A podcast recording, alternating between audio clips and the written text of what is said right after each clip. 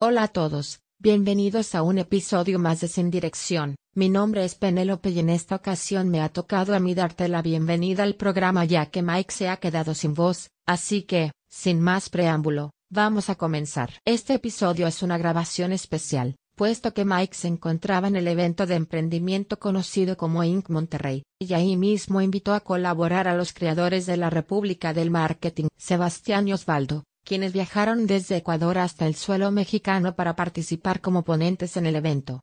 Nos platicaron toda su experiencia de cómo es que ellos hacen podcast, cómo monetizan, cómo distribuyen y también el cómo evalúan sus avances combinando habilidades y sobre todo mucho marketing. Les aviso, al inicio de la entrevista coincidió que pasaba una batucada que provocó que se escuche un poco alto el volumen, pero al minuto 3 terminan de tocar, por lo tanto les pedimos una disculpita y esperamos que lo disfruten. Bienvenidos a un episodio del podcast Sin Dirección. El día de hoy nos encontramos con Osvaldo y Sebastián, nuestros amigos del podcast República del Marketing. ¿Cómo están chicos? Bienvenidos aquí a México. Gracias, gracias. Primero que nada, agradecerte tu invitación, la oportunidad que tenemos acá. Estamos aquí básicamente porque tuvimos eh, la oportunidad de estar en el INC de Monterrey, donde hablamos respecto a crear contenido de valor en plataformas digitales. Me llamo Franklin, me dedico a la comunicación en redes sociales, al marketing estratégico y al marketing digital en general. Miguel, ¿cómo estás? Mucho gusto. Primero que nada, muchas gracias por la invitación. Un saludo a todos los escuchas de Sin Dirección. Eh, mi nombre es Sebastián, yo me dedico al marketing en lo que es investigación de mercados y comunicación estratégica a través de redes sociales. Bueno, pues chicos, eh, antes de comenzar, me gustaría empezar con la parte de cómo es que ustedes se integran al Inc. O sea, cómo, cómo fue esa, cómo fue que, se convirtieron en ponentes. Contéstalo, contéstalo, Vale. ¿qué fue tuya? Mira, yo estudié en el TEC de Monterrey, en el campus Guadalajara, hace unos 3, 4 años atrás. Desde ahí tú sabes que el TEC de Monterrey tiene varias asociaciones alrededor del mundo, en varias ciudades, y justamente en Quito, eh, la capital de Ecuador, es en donde hace unos 3, 4 meses tuvimos una reunión y nos mostraron justamente lo que era este, este evento, ¿no? Que es súper grande. Realmente te somos súper, súper francos. Nuestra propuesta la enviamos dos horas antes de que se cierren las inscripciones. Era justamente ese miedo, ¿no? Que será que estamos listos y es así como empezamos justamente la conferencia. ¿Ok? ¿Estamos listos? ¿No estamos listos? ¿Será que de alguna manera esta idea va a pegar o no va a pegar afuera? Porque al final es nuestra primera conferencia afuera de nuestro país. Ya de ahí, una vez que fue aceptada, entramos a la parte de las votaciones, que era pedir básicamente que nos ayuden con votos para que la propuesta sea considerada por los jueces del Link. Eh, ventajosamente tuvimos un muy buen apoyo en, en la ciudad. Tuvimos muy buenas votaciones, entramos a evaluación y nada, recibimos el correo, nos dijeron, señores, están aprobados, vénganse. Wow. Pues la, la verdad es que eh, aquí en, en Monterrey, digo, quiz- quizás en Ecuador también, precisamente ese es el tema al que vamos a, a entrar, pero aquí en Monterrey hay, ha- hay un, hay un podcast que, de nombre de Mentes, en el cual pues ahora tiene una comunidad aquí en, aquí en el estado y en, y en México que pues hay como un boom, ¿no? Claro que sí. Entonces, de repente empezamos a ver, o yo en lo personal, que es mi primera, mi primer, mi primera vez que vengo aquí al evento, que había temas de podcast y podcast por dummies y podcast por eso. Sí. Entonces, eh, precisamente que yo, yo est- esta duda me surgió de que será solamente aquí o, o será en todas partes. Cuando escuché que, que yo, no, yo no sabía anteriormente de que eran de otro país, hasta que no entré obviamente la ponencia, pero cuando, eh, cu- cuando escuché dije Ecuador, dije, vaya, o sea, me, me intrigó mucho por saber cómo, cómo es la vivencia del podcast allá. Y dije, la única manera de saberlo es entrevistándolos. Claro que Entonces, es- espero que me puedan contar cómo es que Con están muchísimo esto. gusto, Miguel, con muchísimo gusto. Y sí, Dementes también nosotros los seguimos, es, es parte de los podcasts en los cuales nos inspiramos. Y pues sí, estamos en este proyecto en Ecuador. Eh, como les comentamos en la, en la ponencia, somos el primer podcast eh, exclusivo de lo que es marketing en nuestro país. Y por ahí es que arrancamos. Ok. Sí, creo que mm, es importante acotar también esta parte que Latinoamérica es muy parecido. Eh, los países, justo tanto Colombia, Perú, Ecuador, todos los países que estamos en Sudamérica, tenemos este comportamiento bastante similar. Y justamente esta adopción de estas nuevas formas de comunicación simplemente traspasa todo tipo de frontera. O sea, no hay forma en que digamos que esta nueva tendencia de voice marketing, esta nueva manera de comunicarnos a través de los, de los medios digitales no esté pasando alrededor del mundo. Y obviamente eh, latinoamericano es la barra de atrás. Aparte que nosotros, me parece que personalmente latinoamericanos somos bastante noveleros, no sé si existe la palabra acá, pero vemos algo y empezamos a buscar y empezamos a investigar y empezamos a armar este tipo de contenidos. Miren, nosotros como experiencia ahorita justo estamos en la mitad de la sala de Ley de Monterrey y lo estamos haciendo en nada, casi casi que en nada formal, pero algo muy muy chévere es justamente esa parte, la informalidad que podemos hoy en día eh, comunicar a la gente lo que nos gusta, lo que nos apasiona, temas variados, etcétera, etcétera. Sin que ello represente por ningún momento sacrificar calidad. Sí, total, estoy totalmente de acuerdo con, con, con, ese cierre también del punto. Eh, yo creo que destapó esa parte del de, eh, podcast, esa parte de la comunicación que a lo mejor había algunos estábamos como a punto de. Este, a mí me llamó mucho la atención que en el caso de ustedes eh, lo combinan con YouTube. Así es. ¿no? O sea, ustedes es. empezaron directamente YouTube y podcast. ¿no? Exactamente. Que es, que es alguna de las dudas que, mucha, que muchos de los, de los podcasters. Eh, yo, yo estoy, como quien dice, relacionado en una comunidad y, y le sale la, la, la duda de ¿entramos a YouTube o no le entramos? Uh -huh. eh, en lo particular, ustedes, ¿por qué dirían sí a YouTube y al podcast al mismo tiempo? En nuestra experiencia, en nuestro criterio, a nivel de formatos de contenido largo, hoy por hoy, consideramos que el vídeo sigue siendo el formato de mayor consumo. Digamos, el rey del contenido todavía es el vídeo en formato largo. Entonces, el momento que decidimos, considerando que estábamos intentando disruptir un mercado, entrar a decir, ok, vamos a crear algo que acá no existe, te comentamos en la, en la ponencia, hicimos una pequeña encuesta un poquito antes de tomar la decisión. En esta encuesta, el 7% de las personas a quienes preguntamos había escuchado lo que era podcast, ni siquiera la palabra, decían podcast, hasta ahora mucha gente lo dice podcast, ¿sí?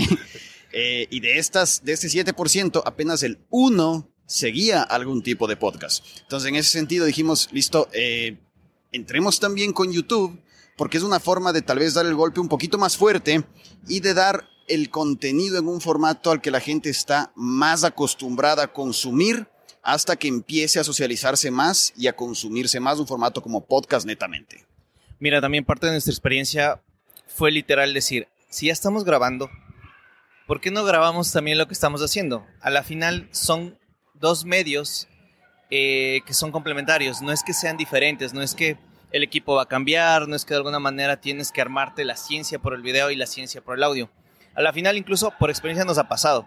A veces el audio nos ha fallado, tal vez por esa expertise, porque literal hay que saber de audio. O sea, no somos ingenieros en sonido literal y creo que la mayoría de podcasters tampoco es que... Y habrás pasado por esos claro. problemas, Miguel, seguramente. Aquí tenemos un equipo justamente que estamos viendo que parece interesante poderlo, poderlo incorporar a nuestra, a nuestra República del Marketing. Pero literal fue eso, o sea, con lo que sepamos, vamos y arranquemos. Y si de alguna manera estas maneras de comunicarse son complementarias, ¿por qué no lo hacemos? Personal, lo que hicimos con la República del Marketing, Sebastián me dijo, ¿sabes qué? Si está hecho en audio, ¿por qué no lo hacemos en video? Y experiencia también que nos ha pasado cuando nos ha fallado el audio, entra el video. Entonces nos sirve como un backup. Ya. A la final, queda grabado en video, pero tú sabes que lo puedes extraer en el audio. Y obvio, consejo que nos, nos, nos, literal nos ha pasado. O sea que se ha fundido la máquina, literal se ha desconectado algún cable. Y es como que, oye, ¿grabaste? No, no se grabó nada del audio. Ah, pero tenemos lo que salió en, en, en el video. Entonces, miren, como Extraer consejo, hagan un backup y eso tienen ya como respaldos y por si acaso se les pierde la información. Entonces es lo que nos pasó, lo que nos pasa a veces. Yo, yo creo que, que, que, precisamente, digo, justamente en este momento, en un evento de emprendimiento en el que vamos a empezar a grabar un podcast, llega una batucada y siempre ocurren las cosas exactamente, a la hora de empezar exactamente. a hacer grabaciones. Eh, algo que, que, me llama mucho la atención es que lo que comentas ahorita, seguramente a ti te pasó, ¿no? Porque sí. traemos todo este, este bagaje de experiencias, los podcasters, que, que, es que una vez me pasó esto. Y, no, exacto, me, exacto, me exacto, claro, exacto. De, ¿Y qué hiciste? Ah, yo hice esto. Alguien que me entiende.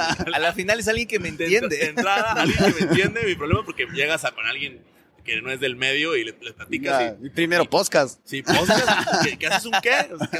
Ah, influencer. Ah, ¿qué andas de Sí, YouTuber? sí, entonces, tal cual. No, no terminan de, de, de, de, entender, ¿no? Este, algo que, que, a lo que quiero llegar ahora es que ustedes empezaron a, a crear contenido.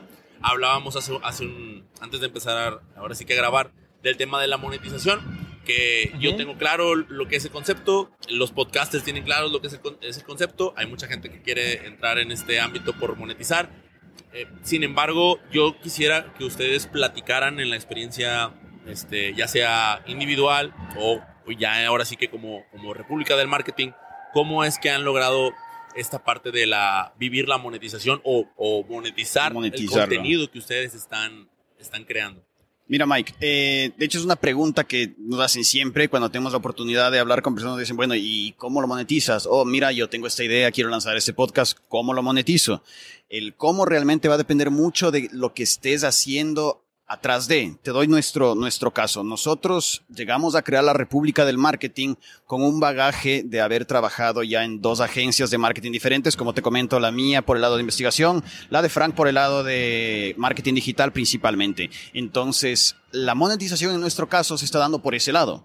Nosotros a través de la República del Marketing hemos podido tener un alcance diferente, llegar a emprendedores, llegar a marcas, llegar a empresas que ven en la República a dos personas que de una u otra manera están estableciendo un liderazgo de opinión en lo que es marketing, en lo que es marketing digital, y a través de eso hemos hecho contactos con empresas que nos dicen, mira, República del Marketing, me interesa eh, que me ayudes a manejar mis redes sociales, por ejemplo. Que independientemente que la figura República del Marketing después no sea la que va a facturar esas, esa- esos servicios, lo monetizamos a través de las agencias. Entonces es una monetización lateral que en el caso nuestro se traduce a la gestión que realizamos con las agencias que ya teníamos trabajando desde antes de la existencia de la República. Yo creo que si pongamos el caso que no tuviésemos las agencias y literal empezamos como desde el podcast, desde cero y sin nada más, la monetización es el resultado de este contenido de valor. Si tú te conviertes en un líder de opinión, hasta cierto punto vas a poder llegar a esa gente que te va a pedir la ayuda, te va a pedir la asesoría, te va a pedir que le des una mano en alguna cosa, en la que tú, a través de este contenido de valor, le generaste este de, ah, esta persona sí sabe. Y si sabe, ¿por qué no preguntarle? Y obviamente ustedes también. Y si me preguntan, ¿por qué no cobro? Porque a la final, eh, ya hablando un poquito más técnico, cuando empiezas a tener movimiento en el podcast, la cantidad de escuchas que tienes, eh, la cantidad de movimiento que tienes en las páginas web y lo demás, vas a tener tal vez al mediano o largo plazo esta monetización de Google AdWords, eh, lo que es Google AdSense, todo lo demás, puedes monetizar desde YouTube distribuidores, punto desde YouTube, caso. exacto. Pero la monetización es el resultado de justamente esta estrategia de comunicación. Cuando tú generas valor al momento de comunicar, ten por seguro que el resultado va a ser que alguien te pregunte, oye, ¿y si me das una mano? Y esa mano, obviamente, como es una manera, es una forma de, crear esta comunicación profesional, debe re- repercutir en algo de, ok, listo, te facturo algo, porque al final te vuelves un asesor que salió de comunicar en un espacio digital.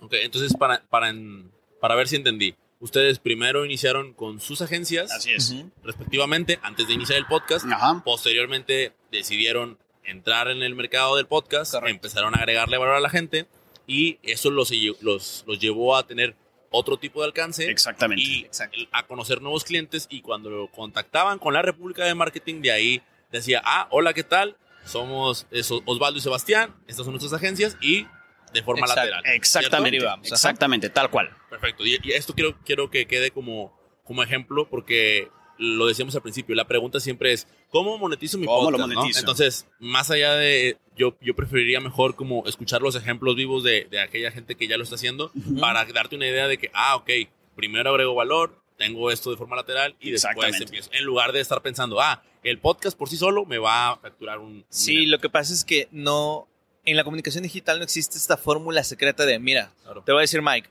paso uno, paso dos, paso tres, cinco y listo, se acabó, estás monetizando. No, no, no, al contrario. Creo que es este paso, justamente este funnel de conversión, que es un concepto que tenemos en comunicación, que justamente es parte del Facebook AdWords, de un montón de cosas que estamos metidos en este tema de comunicación. Y te habla justamente esta parte de este embudo, ¿no? Llega un montón de gente y vas empezando a sesgar cuántas quedan, cuántas quedan, y al final te van a quedar realmente las personas que van a empezar a interactuar contigo, que van a convertir contigo como tal. Sí, chicos, a mí ciertamente me dio muchísimo gusto ver, ver podcasters. O sea, en este caso digo, sabemos el bagaje que ahora sí que traen ustedes anterior, pero que, que se separaran a- al frente y representaran a, a- a la comunidad de- de- del podcast, ¿no? Y, y saber como que uno que, que estaba del otro lado en, en el público, decir, puedo llegar a ese punto, Chévere. ¿no? O sea, puedo... Qué chévere, muchas gracias. Gracias, la, la- gracias. la verdad fue algo, o sea, es algo admirable, o sea, y, y les agradezco que hayan tenido la valentía de, de aventarse a concursar y que eso los haya llegado a ganar. Ahora, quiero, quiero cerrar con algo bien, bien importante que dentro de su plática ustedes lo comentaban, acerca de, de medir lo que estás haciendo, ¿no? Sí, o sea, oye, pues estoy, estoy haciendo mi contenido, pues, bien, check. Estoy eh, agregándole valor a la gente, check. Estoy monetizando, check. Ok, pero, o sea, ¿cómo, cómo mejorar? Eso solamente se puede dar a través de, lo, de la medición y de la evaluación. Exactamente, De la- medición entonces, y control. en el caso de la República del Marketing, ¿cómo lo está haciendo? ¿Cómo lo hace? ¿Cómo hace su, su medición? Mira, esto viene también mucho con el bagaje igual experiencial del manejo de agencias. En el caso de investigación de mercados, todo estudio tiene que tener métricas que se enfoquen en la consecución de objetivos y esas métricas te van a ayudar a establecer control. En el caso de digital, el manejo de redes sociales, de, de igual manera, manejas métricas, manejas KPIs que te ayudan a ir ajustando estrategias. Entonces, con este bagaje de experiencia de la gestión en las agencias, eh, dijimos, listo, tenemos que, hacer lo mismo acá. Y en un punto, eh, como les comentábamos ayer, arrancamos nosotros haciendo episodios de alrededor de 30, 40 minutos y empezamos a ver que las personas decaían en la escucha. Y en la medición identificamos que el tiempo clave que nuestra audiencia estaba enganchada era alrededor de 12 a 15 minutos. Entonces ahí empiezas a ajustar, empiezas a tropicalizar la experiencia a la comunidad que está dándote esa atención para consumir ese contenido. A fin de cuentas, lo estás haciendo para ellos. Estás haciendo esto para una comunidad que va a consumir este contenido y tienes que tener la responsabilidad de poder hacer algo que agregue valor no solo en cuanto al contenido, sino en la forma en que estás entregando ese contenido. Entonces, la medición, el tener métricas, el controlar y ajustar de acuerdo a cómo se van dando esas métricas es clave. Mira, indicadores que mm, yo realmente ya en la práctica me enfoco bastante es el tema de la cantidad de reproducciones. Eh, como consejo en la plataforma de Evox, si algunos podcasters deben estar ya relacionados con esto, nosotros al principio teníamos la cuenta básica, la que es la más económica. Eh, agregamos, eh, pagamos la cuenta Pro y realmente la exposición fue exponencial. Cambiamos casi el doble al triple de reproducciones. Entonces, es importante destacar que estos temas de, los distribuidores de contenido, los distribuidores digitales, que son pagados, sí te dan esta cierta facilidad de llegar a más personas. Entonces, un consejo también es que vayan a las plataformas donde sí pueden pagar un poco, porque tampoco son tan costosos los medios de distribución, pero que al pagar sí les va a dar cierta exposición mayor a las plataformas que son gratuitas. Otro indicador que me enfoco yo bastante en la parte del- de la página web es la tasa de rebote. La tasa de rebote es básicamente esa gente que llega Se va de una. y rebota. Es la tasa de rebote.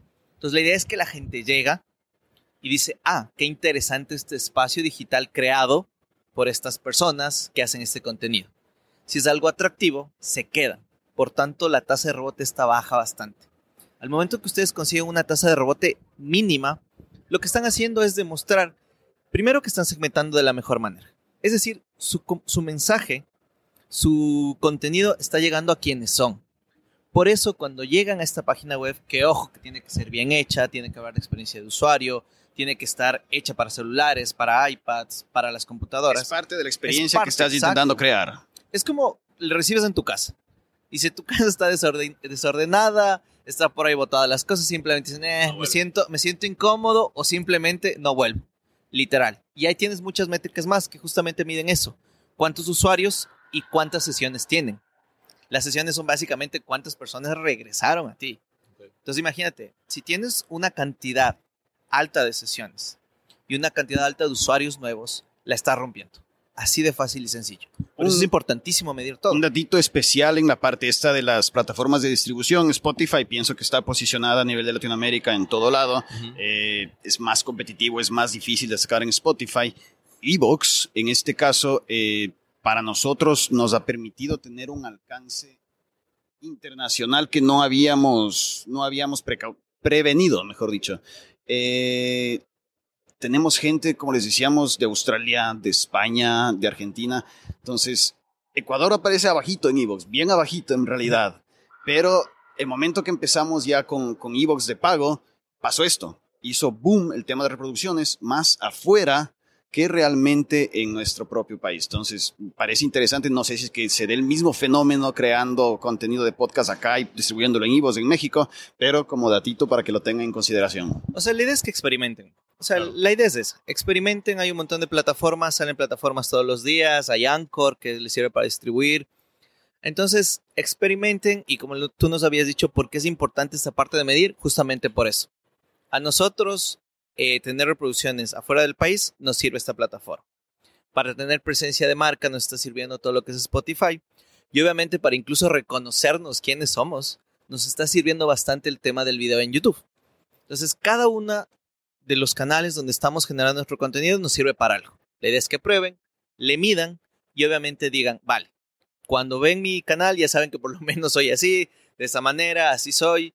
Eh, cuando me escuchan sé que si quiero llegar a otros países voy a invertir un poco más. Si quiero a lo mejor algo local, algo de brandeo, me quedo por estos canales. Eso también es importante. Okay. En las notas del episodio vamos a agregar la página web de República del Marketing para que puedan ingresar y, tener así que la, experiencia de usuario y puedan... Y que nos comenten. Pueden que identificar cómo es. Claro. claro. ahorita lo dicen, la retroalimentación es muy importante. Importantísimo. Sin embargo, ¿cuáles serían, ¿cuáles serían los aspectos fundamentales que ustedes como República de Marketing cuidan a la hora de que la persona, o sea, sin, a lo mejor sin entrar en tantísimo detalle, eh, o sea, lo, lo, principal que debe tener la página web de un, pod, de un podcast. Pasando de lo que ya dijimos de user experience y del tema creativo, que se vea bonito, que sea agradable, una parte clave es un servidor dedicado. Es que sea hecho para. No buscar adaptar, sino algo que esté construido para, porque va a funcionar mejor. En nuestro caso es Lipsync. Sí, esa herramienta lo que hace es logramos integrar el WordPress con el LipSync y con una plantilla de, WordPress. Entonces, sí nos tomó tiempo. Eh, en la agencia de marketing digital tenemos el conocimiento para hacerlo, a pesar de que no había un expertise tan alto. Pero también consejo está todo en internet. Búsquelo y se puede hacer. Entonces, ese dato es importantísimo. Sus audios deben estar alojados en un servidor dedicado a temas de audios. Eso es importante, importante, importante. Bueno, pues la realidad es que han, tal y como lo hacen en su podcast, el día de hoy han, han traído muchísimo, muchísimo valor ahora al mío. Les agradezco bastante eh, de su tiempo. Y bueno, me gustaría que, que en esta última parte del, del, del pues que de este episodio, nos pudieran mencionar sus redes sociales, cómo los contactamos, cómo, este, cómo ahora sí que les podemos pedir más información de todos esos consejos que ustedes nos dan de marketing a través de sus episodios. Este, no sé quién quiera de los dos hacerlo, pero por favor eh, díganos para que la audiencia pueda conocerlos más aún. Eh, estamos en las redes sociales como la República del Marketing. Eh, está nuestra página web, incluso decidimos incluir en nuestra página web el tema del botón de WhatsApp y el tema de Telegram. Entonces ustedes encuentren en, eh, van a entrar a nuestra página web y ahí están los botones de contacto, son directos. Tal vez el último tip que te recomiendo, que realmente es bastante, bastante, nos ayuda un montón, es cultivar hashtags. El hashtag Podcast Ecuador, eh, Podcast Quito, Podcast Guayaquil, que son las ciudades principales, nos dio una notoriedad en la que no solo somos líderes de los hashtags, sino líderes de post. Ese es un trucazo. Si ustedes empiezan a crear hashtags, cuando ustedes buscan estas palabras claves, no solo va a aparecer este hashtag, va a aparecer sus posts. Sus posts. Exacto.